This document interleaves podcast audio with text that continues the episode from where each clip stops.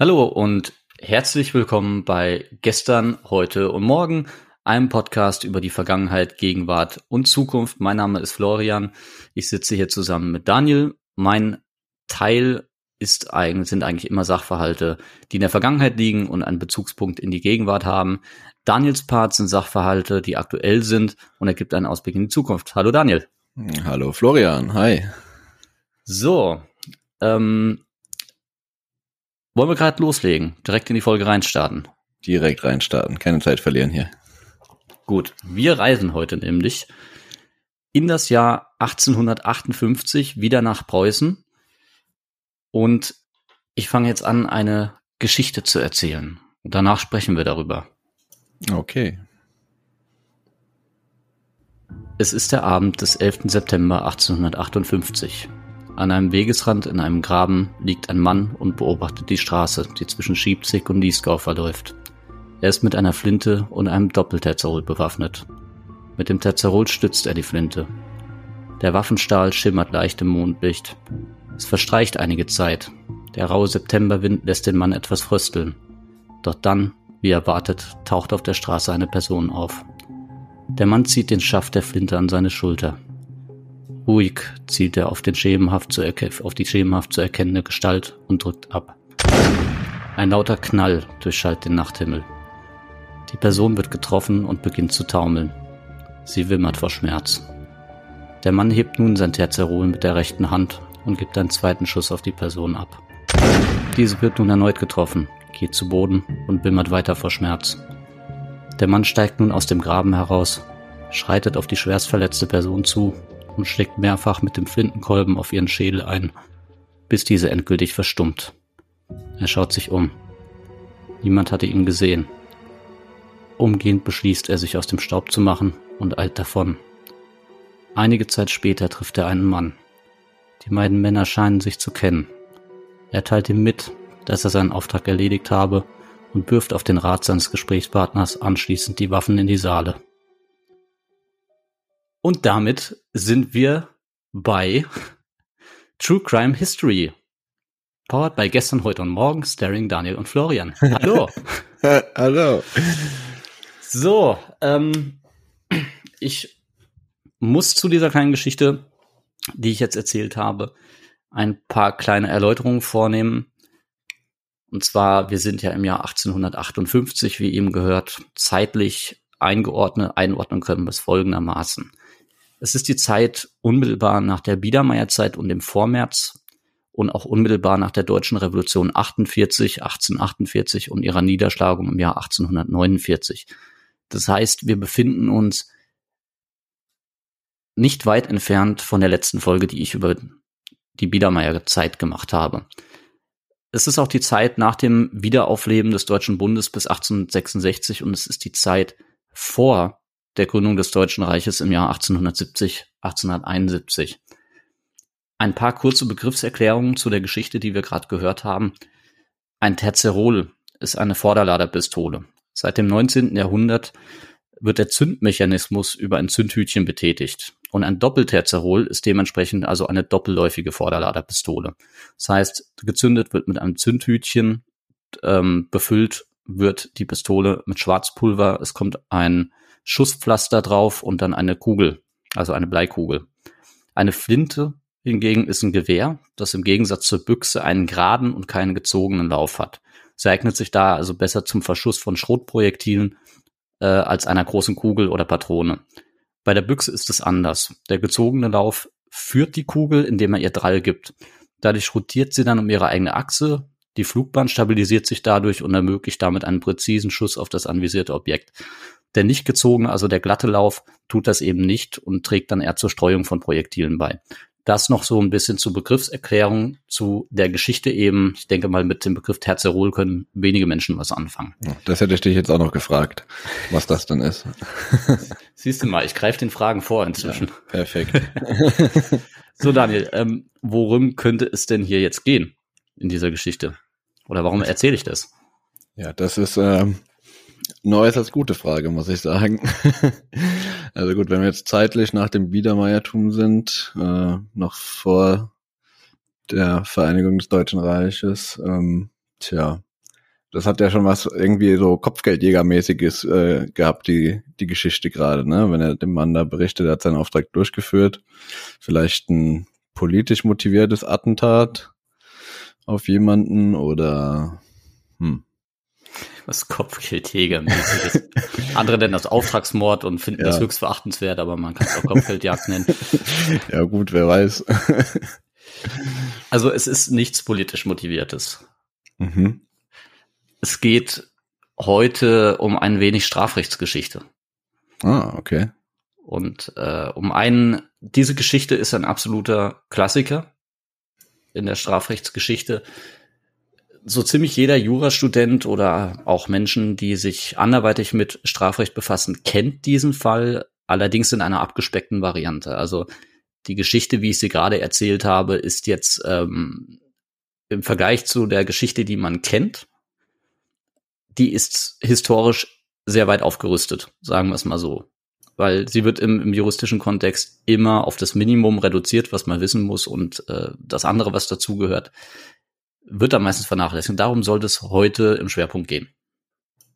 Okay, inwiefern äh, wird dann in den Jurafällen was weggelassen? Oder gehst du da jetzt noch näher drauf ein? Also was ist das Notwendigste, was man wissen muss? Das Notwendigste gut, ich muss die, Gesch also es muss jetzt erstmal ein bisschen von mir erläutert werden, worum es geht, aber mhm. es wird halt alles drumrum, ja. Was hat er für Waffen dabei gehabt? Wie hat er das angestellt? Die ganzen Umstände, das wird alles nicht berücksichtigt. Es kommt halt für ähm, ja den juristischen Zündstoff, den strafrechtlichen, der drin steckt, ähm, kommt es auf andere Dinge an als das, was wir jetzt hier machen. Ich komme da später auch noch mal noch mal kurz drauf zurück. Ja, ja, sehr schön. Okay. Und zwar was war passiert? Der Zimmermann Schliebe steht mit dem Holzhändler Rosal in Geschäftsverbindung. Rosal schuldet Schliebe noch Geld aus einem Veräußerungsgeschäft. Bei dem Veräußerungsgeschäft ging es eigentlich um nichts anderes, als dass Schliebe sein ganzes Geschäft an Rosal verkauft hatte und dieser Rosal hat sich dabei über den Tisch gezogen gefühlt. Rosal hat auch mal zu seinem Mitarbeiter Rose Folgendes gesagt. Ich, ich gebe gleich etwas darum, wenn Schliebe weg wäre, dass ich nichts mehr mit ihm zu tun hätte. Ich gebe dir 300 Reichstaler und einen Reichstaler die Woche, wenn du ihn wegbringst.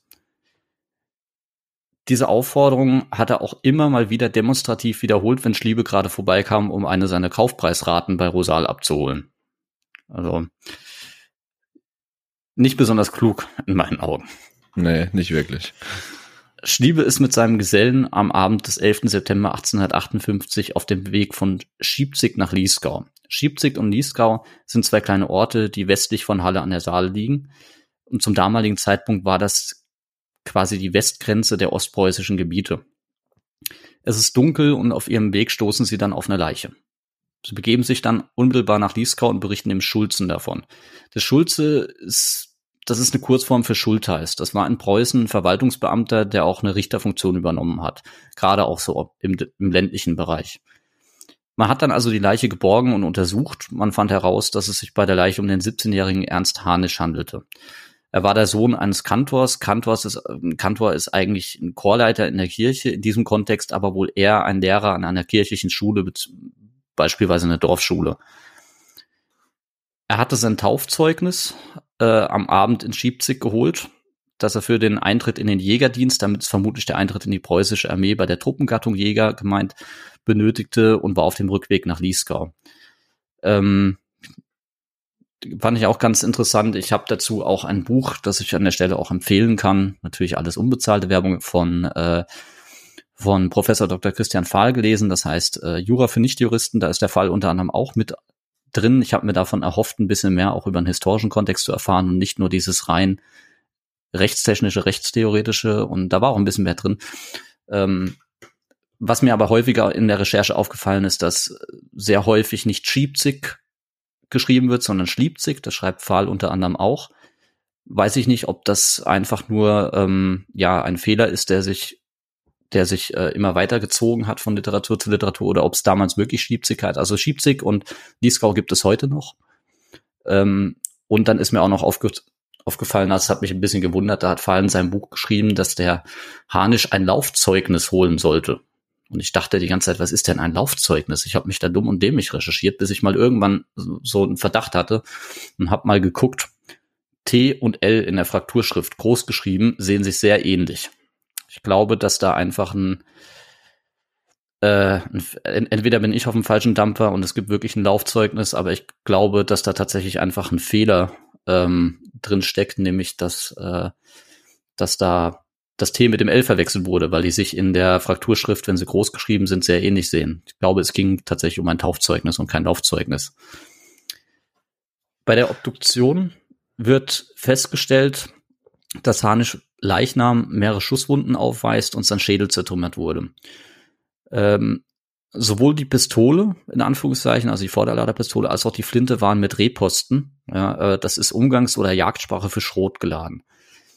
Weiterhin kon konnten am Tatort äh, in dem Graben nahe der Straße, das äh, ist ein Gebiet, das bezeichnet wird dort als Hasengarten bezeichnet, neun Schritte vom Fundort der Leiche entfernt konnte ein Stiefelabdruck äh, und zwei weitere Vertiefungen in der Erde vorgefunden werden. Dies ließ dann darauf schließen, dass dort im Graben Schütze gekniet oder gelegen und dem Opfer aufgelauert haben muss. Von dort aus konnte der Schütze auch weite Teile der Straße nach Schiebzig einsehen und auch bestreichen. Bestreichen meint hier nicht nur, dass man ein freies Blickfeld hat, sondern darüber hinaus auch ein unge ungehindertes Schussfeld, äh, Schussfeld. Also das heißt, dass man auch wirklich in dem Bereich, den man sieht, wirken kann mit der Waffe. Noch an Ort und Stelle äußert Schliebe dann den Verdacht, dass dieser Mordanschlag ihm gegolten hätte und er auch vermute, wer ihn verübt hat.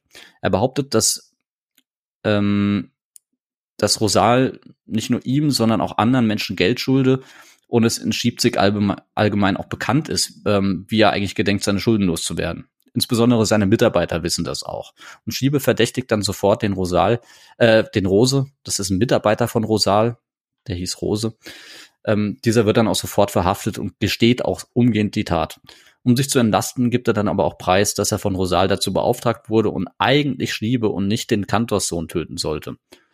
Rosal wird jetzt daraufhin ebenfalls verhaftet und legt auch ein Geständnis ab. Er gesteht auch, dass er Rose von der Tat vor der Tat Geld für die Reparatur und Instandsetzung für dessen eigene Waffen überlassen hat, in Leipzig Pulver und Blei gekauft hat, aber auch in Schiebzig Zündhütchen gekauft hat. Und das hat er alles Rose überlassen. Weiterhin hat er sich dann von einem Fuhrmann noch eine Flinte geliehen und die Rose dann auch überlassen. Das erstmal zu den historischen Hintergründen.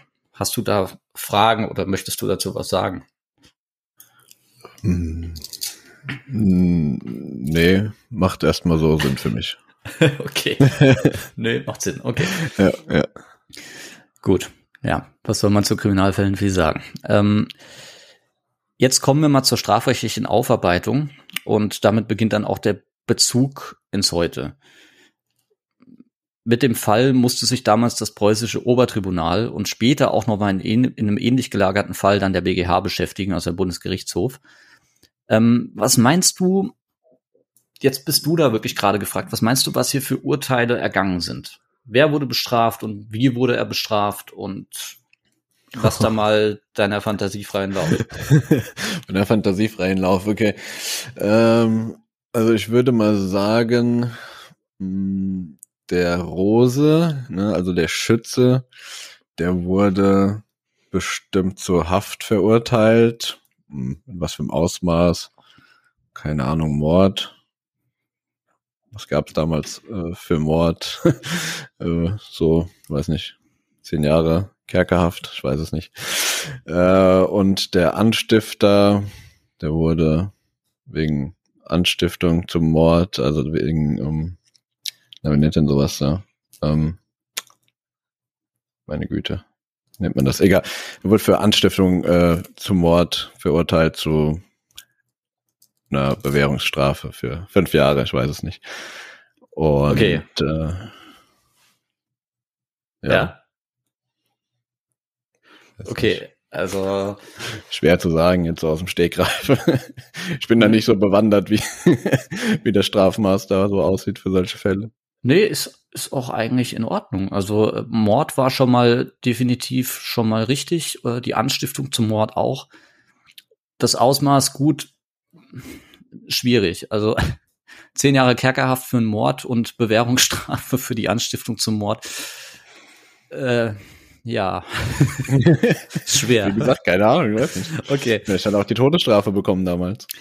Der Mörder. Dann, dann frage ich mal weiter, was meinst du, wo hier vielleicht in diesem Fall ein juristisches Problem liegen könnte? Ein juristisches Problem könnte bestimmt daran bestehen, dass es ja keine, ja keine direkte Anstiftung zu dem Mord gab, sondern dass es halt immer mal wieder äh, rausgeblabbert hat und das sogar in Anwesenheit von demjenigen, der ermordet werden soll. Äh, aber das halt nicht in Klartext sozusagen, ne? Ähm, und ja, dass halt vielleicht jetzt hier auch noch der Falsche eben erschossen wurde, ähm, als der derjenige, der eigentlich erschossen werden sollte. Genau, damit hast du auch einen Knackpunkt genannt. Ja, das wurde der Falsche erschossen. Das ist ein Problem. Ja, ja also da wollen wir jetzt auch drauf eingehen. Dafür müssen wir uns jetzt erstmal damit beschäftigen, ähm, was ein Mord aus juristischer Sicht eigentlich ist. Und ähm, da kann ich dir mal hinterlistig und heimtückisch und der ähm, Betroffene kann sich nicht wehren. Hat's nicht sehen kommen, so. Irgendwie sowas war das doch. Moment, eins nach dem anderen. eins nach dem anderen. Ähm, oder, oder, nee, eigentlich ist es eine gute Idee. Überleg dir mal, oder, oder sag mir mal, was für dich, was du denkst, was ein Mord ist, was ein Mord ausmacht. Jetzt bin ich mal gespannt, was da kommt. Ja, also für mich ist ein Mord, ich brauche halt, der Mörder braucht irgendwie ein, ein Motiv, es muss beabsichtigt sein und das äh, Opfer kann's, äh, darf halt nicht sehen kommen. Also er hat keine Möglichkeit, sich zu wehren quasi. Weil das ist ja so, wie ich im Kopf habe, die Abgrenzung zu einem Totschlag, dass wenn ich sehe, dass du auf mich schießt, dann hätte ich mich ja vielleicht noch reagieren können irgendwie. Ähm, ja, also Mord ist irgendwie heimtückisch. Okay, das ist eine ganz interessante Abgrenzung, die du vornimmst. also ich, ich habe jetzt wirklich mit vielem gerechnet, aber nicht damit. Okay. Weil es ist irgendwie so ein Kuddelmuddel aus allem. So, was, was du häufig hörst, ich habe so ein bisschen jetzt auf die Antwort gehofft, die, die mich eigentlich immer nervt, aber ich habe ein bisschen drauf gehofft, dass jetzt sowas kommt wie, was du sehr häufig hörst, äh, Mord ist, wenn ich das mit Absicht mache und mir vorher überlege. Und ansonsten nicht. Das ist das, was du meistens von Menschen hörst. Mord ist ihr Hobby. okay. Wo ist der Kontext? Ich weiß nicht, da gibt's auch so eine Fernsehserie. ja, stimmt, da gab's dann mit so einer älteren Dame, ne? Ja, genau, ja. Bisschen her. Okay, ähm, so. Das Ding ist, viele Menschen glauben tatsächlich, also ich erkläre dir auch gleich, du wirst auch gleich sehen, warum das äh, so ein bisschen Kuddelmuddel ist, jetzt so, wie du dir das vorstellst. Also es ist teilweise richtig, teilweise falsch. Und das, was sich viele Leute vorstellen unter einem Mord, ja, das ist ja Mord, ist ja, wenn ich es mit Absicht und geplant mache und ansonsten ist Totschlag. Ähm, das sind die Menschen, die vor 1941 heutzutage noch leben. Und okay. ja, das ist so, das erläutere ich jetzt auch, weil jemand, der das so sieht, das ist ja im Volksmund so gängig, der lebt noch vor 1941 in dieser Hinsicht. Und zwar fangen wir an, und zwar mit dem ähm, ja, mit der Strafkodifikation, die zu diesem Zeitpunkt galt. Und das war das achte preußische Strafgesetzbuch von 1851. Und da sind es die Paragraphen 175 und 76. 175 ist der Mord, 176 ist der Totschlag. Ich lese das mal vor. 175, wer vorsätzlich und mit Überlegung einen Menschen tötet, begeht einen Mord und wird mit dem Tode bestraft. Neben der Todesstrafe ist zugleich auch Verlust der bürgerlichen Ehre zu erkennen wenn der Mord an einem leiblichen Verwandten der aufsteigenden Linie oder an einem Ehe, an einem leiblichen Verwandten der aufsteigenden Linie oder an einem Ehegatten begangen wird. 176 ist der Totschlag. Wer vorsätzlich jedoch nicht mit Überlegung einen Menschen tötet, begeht einen Totschlag und soll mit lebenslänglicher Zuchthaus bestraft werden. Das ist quasi so die Sicht, die Leute, viele Menschen heute noch mit dem Mord verbinden. Wer hat sich das überlegt? Mit, mit Vorsicht, aber ohne Überlegung. Wie darf ich das Bitte? denn verstehen? Mit, mit Vorsicht und Überlegung? Ja, du hast ja gesagt, äh, der Totschlag ist äh, mit äh, Vorsicht, aber ohne Überlegung. Nee, wäre vorsätzlich und mit Überlegung. Ja, vorsätzlich, meine ich doch, meine ich doch. Mit vorsätzlich ja. und ohne Überlegung. Wo grenzt das denn jetzt das ab? Also ein Vorsatz darf ja auch eine Überlegung, oder nicht? Naja, nicht unbedingt. Ich glaube, die Abgrenzung liegt in, äh, kannst du ganz einfach ziehen in der Affekthandlung. Ach, die meinen das wahrscheinlich mit, äh, das, äh, mit der Überlegung mit ähm, äh, geplant quasi. Genau, richtig. Ja, ja, okay. Das heißt, Affekthandlungen werden davon nicht erfasst. Wenn wir uns mhm. streiten mhm. und im Streit erschieße ich dich, dann ist es nach dieser Auffassung Totschlag. Und äh, wenn wir uns streiten, ich gehe nach Hause und bin so stinke sauer und überlege mir jetzt, wie ich dich am besten töte, und äh, fasse dann einen Plan und komme dann zurück und bringe dich dann um, wie ich es mir vorgestellt habe, dann wäre es ein Mord nach ah. dieser Vorstellung. Okay, das macht Sinn, ja. Genau. Und das ändert sich dann erstmals so ein bisschen ins heutige Verständnis bei der Reform ähm, vom Reichsstrafgesetzbuch von 1941.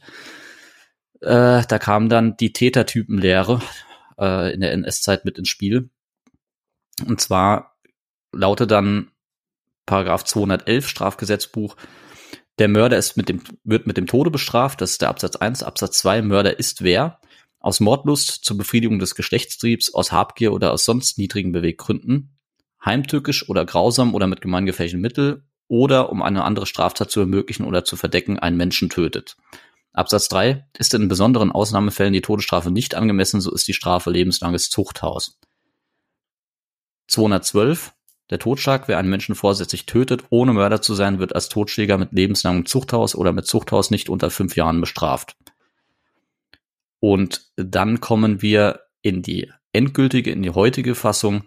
Heute steht im Paragraph 211 StGB Absatz 1, der Mörder wird mit lebenslanger Freiheitsstrafe bestraft. Absatz 2, Mörder ist, wer aus Mordlust zur Befriedigung des Geschlechtstriebs, aus Habgier oder aus sonst niedrigen Beweggründen heimtückisch oder grausam oder mit gemeingefährlichen Mitteln oder um eine andere Straftat zu ermöglichen oder zu verdecken, einen Menschen tötet. 212 StGB, der Totschlag, Absatz 1, wer einen Menschen tötet, ohne Mörder zu sein, wird als Totschläger mit Freiheitsstrafe nicht unter fünf Jahren bestraft. Absatz 2, in besonders schweren Fällen ist auf lebenslange Freiheitsstrafe zu erkennen. Das ist so ein bisschen die Transformation von ähm, dem preußischen StGB zu dem Zeitpunkt, wo wir uns jetzt befinden, hin zum heutigen. Und da sehen wir, dass jetzt erschließt sich dir vielleicht auch, warum ich eben gesagt habe, ähm, wer heute glaubt oder, oder das, das immer noch glaubt, dass der Mord etwas ist und sich vom Totschlag dahingehend unterscheidet, dass ich etwas mit, mit Überlegung tun muss. Also wenn ich das planen muss, was du so häufig hörst, ja, Mord, dafür muss ich dann äh, planen, dich zu töten und ansonsten ist Totschlag, der befindet sich vor 1941 mit diesem Gedanken. Und ab 1941 hat sich das geändert. Wie gesagt, über die mhm. NS-Zeit kam die Tätertypenlehre rein. Und äh, heutzutage haben wir dann das Ganze noch sehr ähnlich im Gesetz stehen wie 41, nur dass wir halt diese Tätertypenlehre nicht mehr Tätertypenlehre, was ein Wort. Ja, man, man hat halt versucht. Ähm, Tätertypentypisierung, das wäre noch besser gewesen. Ja, genau, aber du hast verstanden, was ich meine. Ja.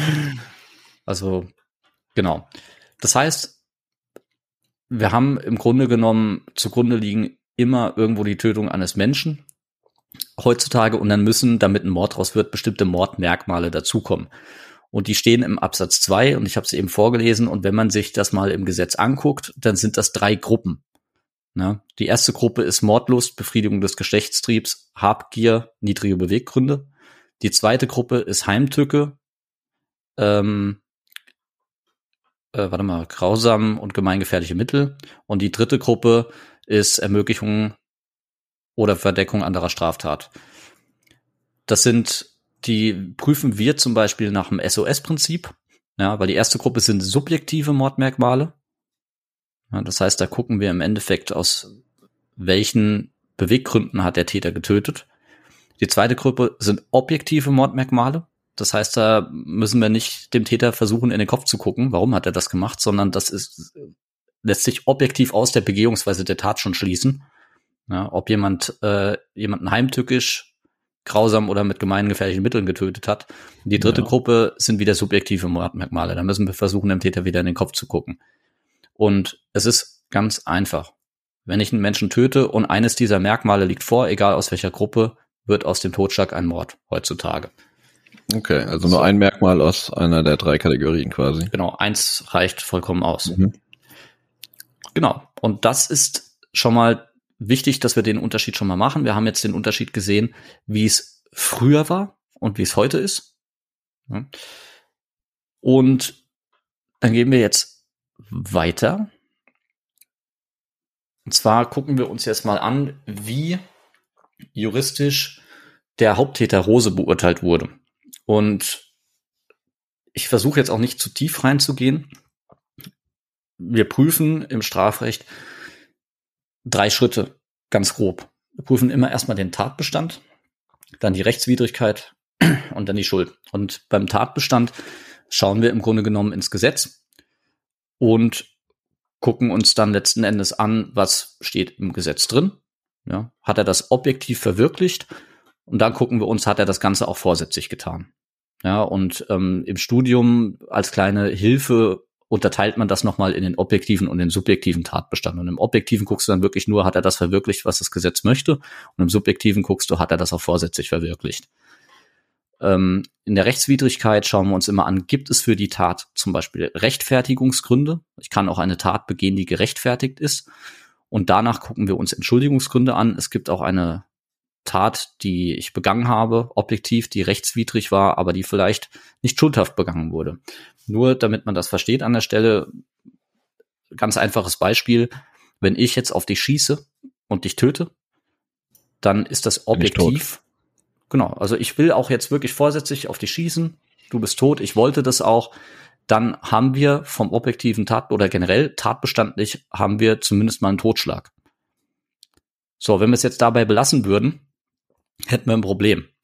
Denn wenn du mich jetzt vorher angegriffen hast und ich mich verteidige, indem ich diesen Angriff, den du auf mich verübst, endgültig beenden möchte und das tue, indem ich dich erschieße, dann habe ich zwar diese Tat begangen, ich habe ja auch mit voller Absicht auf dich geschossen, um dich zu töten, aber diese Tat ist gegebenenfalls nicht rechtswidrig, ja, weil ich diese Tat zum Beispiel aus Notwehr begangen habe. Notwehr ist zum Beispiel ein Rechtfertigungsgrund für eine solche Tat. Deswegen unterscheiden wir das. Deswegen gucken wir Tatbestand, okay, liegt vor, aber war diese Tat auch rechtswidrig? Notwehr zum Beispiel, er hat die Tat begangen, sie war aber nicht rechtswidrig.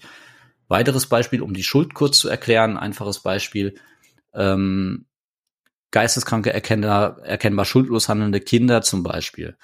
Also wenn ich jetzt beispielsweise komplett geisteskrank bin, das ist auch vom Gutachter festgestellt. Also ich habe überhaupt kein Unrechtsbewusstsein zum Beispiel.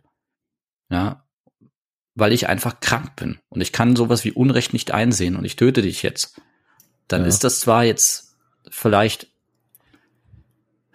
ja, Gerechtigkeit, ich mag den Begriff nicht, weil Gerechtigkeit ist etwas Subjektives. Ja, deswegen finde ich es immer scheiße, wenn man gere von Gerechtigkeit spricht.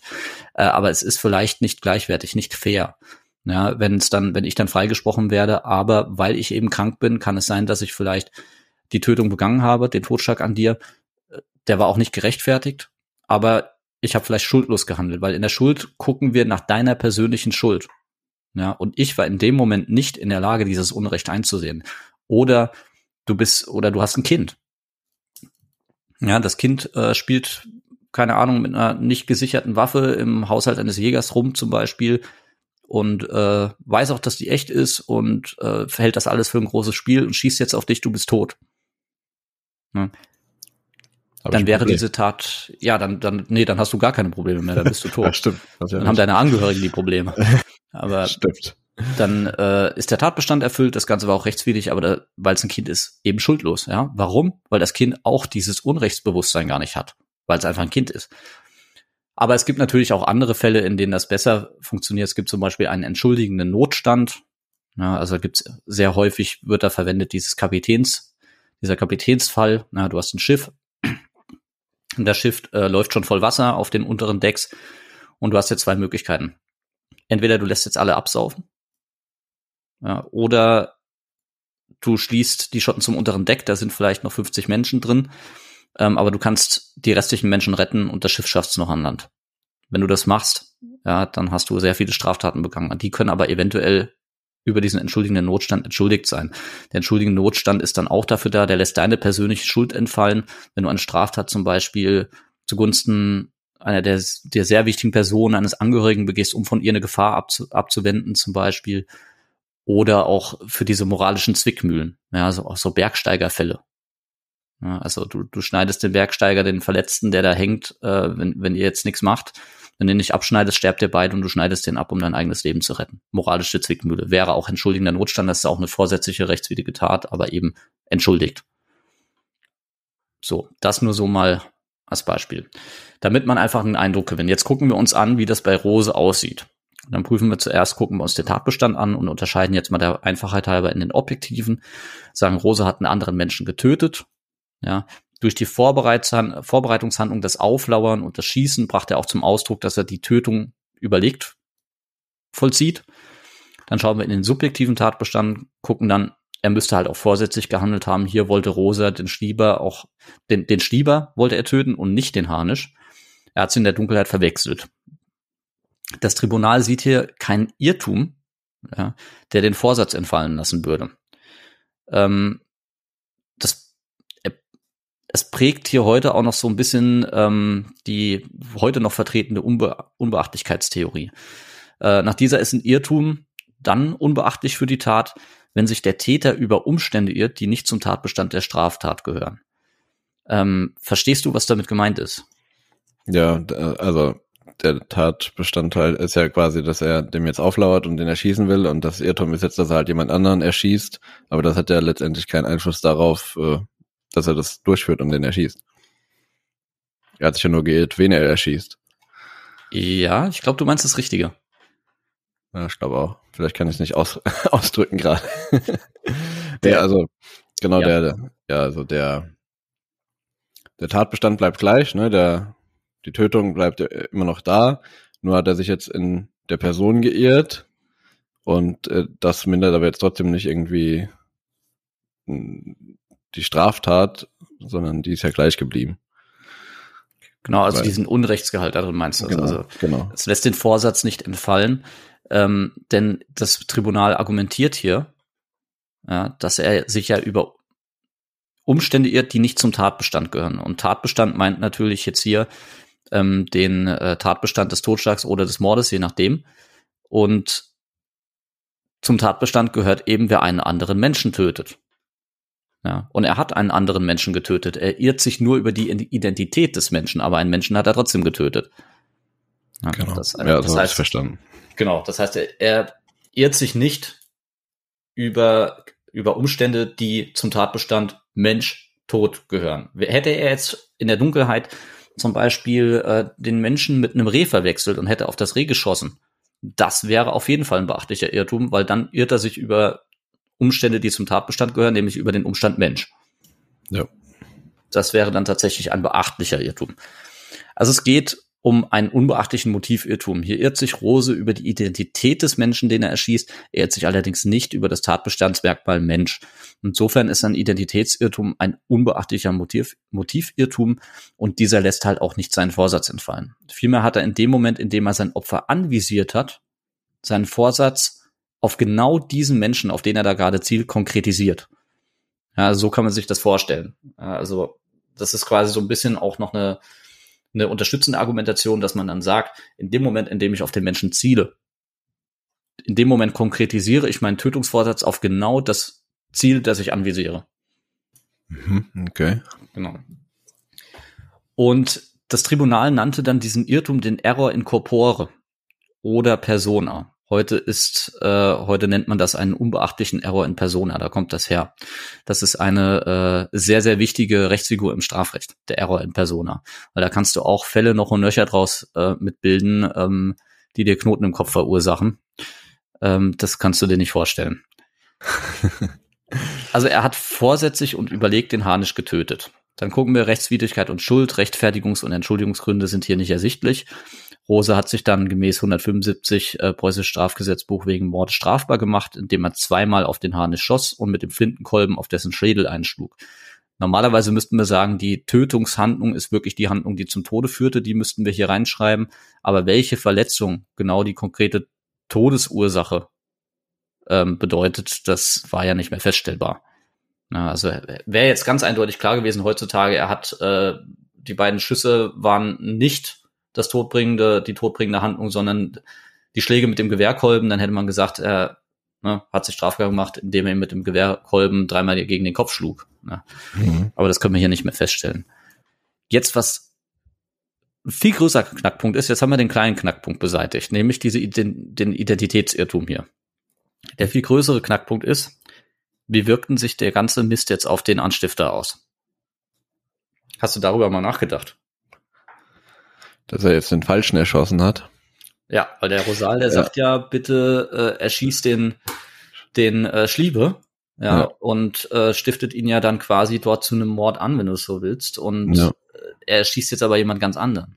Ja, Ja, das ist, glaube ich, gar nicht so einfach zu beurteilen. Also im Prinzip würde ich das jetzt so sehen, okay, er hat gesagt, bitte erschießt den Schliebe. Gut, jetzt erschießt er aber den, äh, wie ist er noch? Äh, den, den Harnisch. Den, Katastrophen. Harnisch, genau. Jetzt erschießt er den Harnisch. Ähm, wenn man es jetzt ganz äh, abstrakt betrachten würde, hätte er jetzt eigentlich gar nichts damit zu tun, weil er hat ja den Falschen erschossen. Aber die Tatsache, die Aufforderung zu dem Mord führt ja dazu, dass er auf dieser Straße auflauert jemanden. Hm. Boah, das ist echt gar nicht so einfach zu sagen. Das ist echt. Ja, Klär mich auf, ich habe keine Ahnung, ich weiß es nicht. Scheiß man sich immer mal rumschlagen Ja. muss, ne? Also ich würde sagen, der ist jetzt eigentlich da raus, weil er hat ja, er wollte ja jemand anderen tot sehen und der ist aber gar nicht tot. Genau Höchstens das ist irgendeine das. Teilschuld oder so, aber Genau das ist das. Deswegen kommen wir zur Beurteilung vom Rosal und da prüfen wir es wieder genauso schulmäßig durch, sagen erstmal objektiver Tatbestand. Ähm, wir prüfen hier eine Anstiftung. Ja? Mhm. Und dafür brauchen wir zuerst im objektiven Tatbestand eine vorsätzliche rechtswidrige Haupttat. Die liegt vor, die haben wir ja eben schon geprüft, ja, vom Rose. Dann brauchen wir ein zum ein Bestimmen zur Tat. Also der Rosal muss den Rose auch zur Tat bestimmt haben. Rosal müsste bei Rose den Tatentschluss hervorgerufen haben. Er bot ihm halt Geld an, beauftragte ihn, das rief in Rose auch den Entschluss hervor, die Tat zu begehen. Damit ist der objektive Tatbestand schon mal fertig. Dann gucken Mhm. wir in den subjektiven Tatbestand und da brauchen wir jetzt zweimal einen Vorsatz. Einmal den Vorsatz des Rosal, den Rose zu dieser Tat bestimmen zu wollen.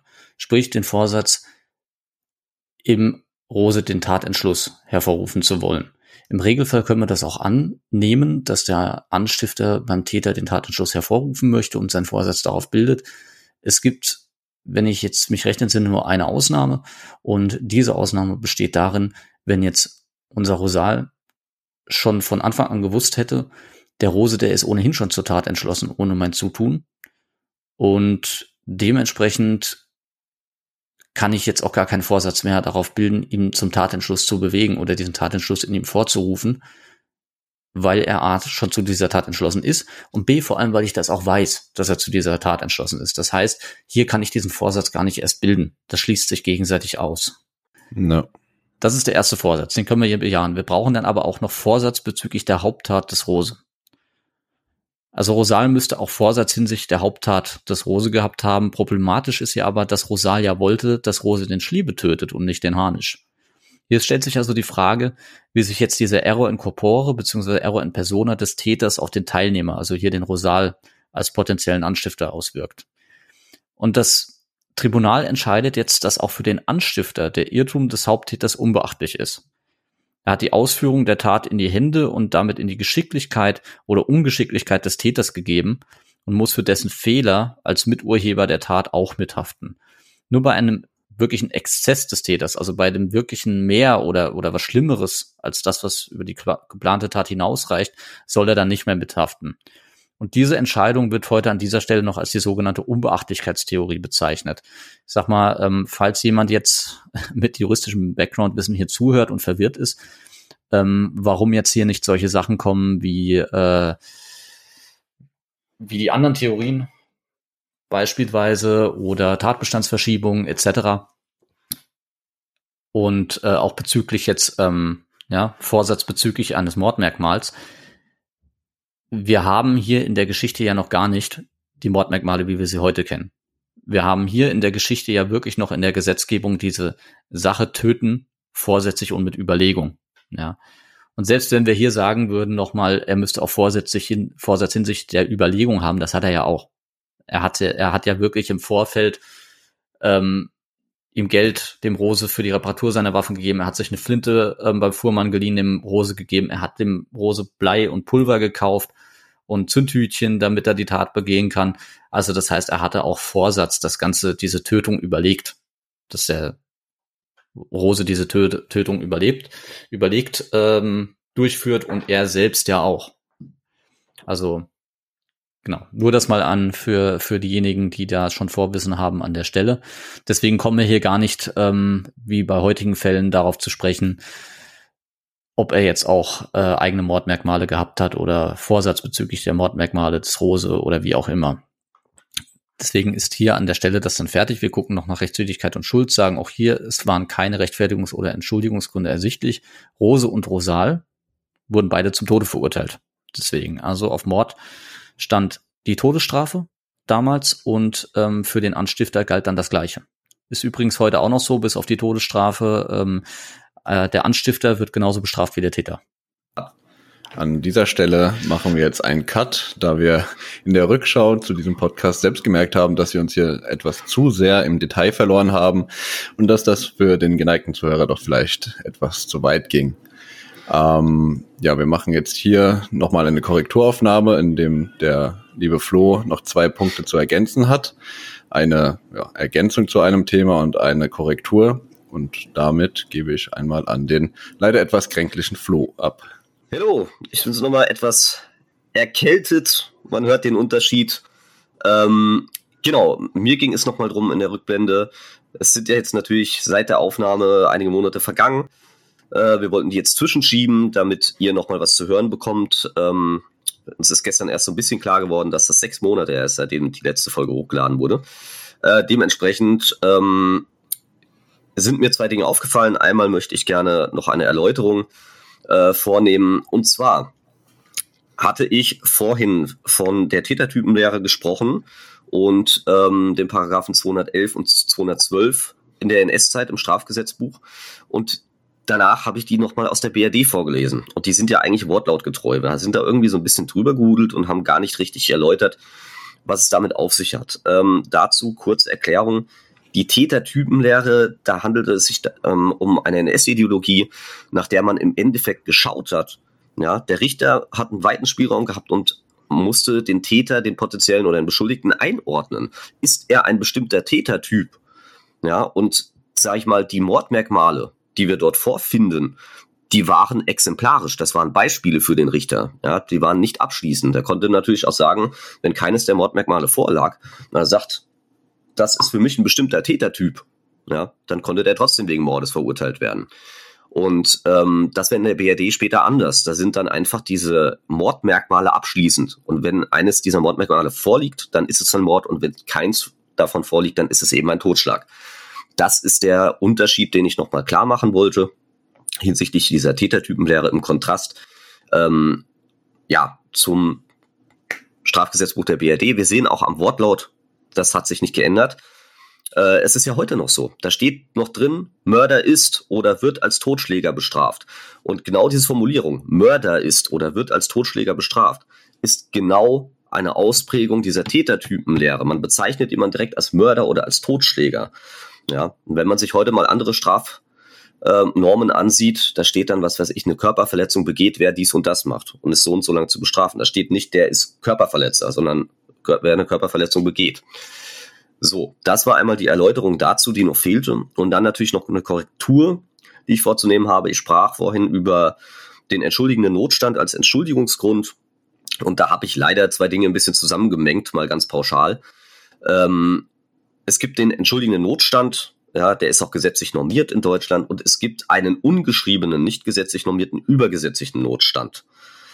Und ähm, das Bergsteigerbeispiel zum Beispiel, äh, ja, das Bergsteigerbeispiel zum Beispiel, das ich genannt habe. Ja, zwei Bergsteiger und der eine hängt an dem anderen dran und man muss ihn abschneiden, um das eigene Leben zu retten. Ähm, das wäre ein entschuldigender Notstand, der gesetzlich normierte und das Beispiel, was ich genannt habe mit dem Schiff, das untergeht das Kapitänsbeispiel, man schließt die Schotten und unten sterben Menschen und ähm, dafür kann das Schiff an Land und man rettet mehr Menschen, die über diesen Schotten ähm, sind. Das ist ein Beispiel für den übergesetzlichen Notstand, also den übergesetzlichen entschuldigenden Notstand. Und das ist wirklich die Ultima Ratio. Also das ist wirklich die allerletzte Rückgriffslinie. Das sind ganz, ganz schwere ähm, Entscheidungen, die zu treffen sind, moralische Zwickmühle. Es darf nur um das Leben gehen. Ähm, also es ist wirklich nur das Rechtsgut Leben, kann man damit verteidigen. Ähm, genau, also da muss man differenzieren. Ja, das mag jetzt vielleicht für Laien ähm, ja schon so ein Punkt sein, wo man sagt, warum erklärt er mir das? Aber es sind eigentlich auch in, in der Juristerei absolute Basics und deswegen wollte ich das nochmal korrigieren. So, das war's von meiner Seite. Ich mit meiner kranken Stimme verziehe mich wieder. Ich übergebe wieder an Daniel. Ja, super. Vielen Dank für diese Erläuterung. Hat mich jetzt auch nochmal ein Stück schlauer gemacht. War mir tatsächlich auch nicht so bewusst. Und ähm, ja, die nächste Folge, die wird auf jeden Fall dann wieder von mir äh, geleitet werden. Ja. Ich habe mir schon ein paar Themen rausgesucht. Und der Flo und ich haben uns jetzt auch mal, äh, nachdem wir mit Erschrecken festgestellt haben, dass wir sechs Monate schon nichts mehr rausgebracht haben, einen Plan gemacht, wie wir jetzt doch äh, kontinuierlicher hier Podcast liefern können. Und ähm, genau in diesem Sinne wünsche ich euch äh, allen Zuhörern eine schöne Zeit, bleibt gesund und ähm, neugierig. Bis dann. Macht's gut. Bis bald. Props gehen nochmal raus an Dennis, der uns darauf hingewiesen hat. Eine gute Zeit. Und tschüss. tschüss.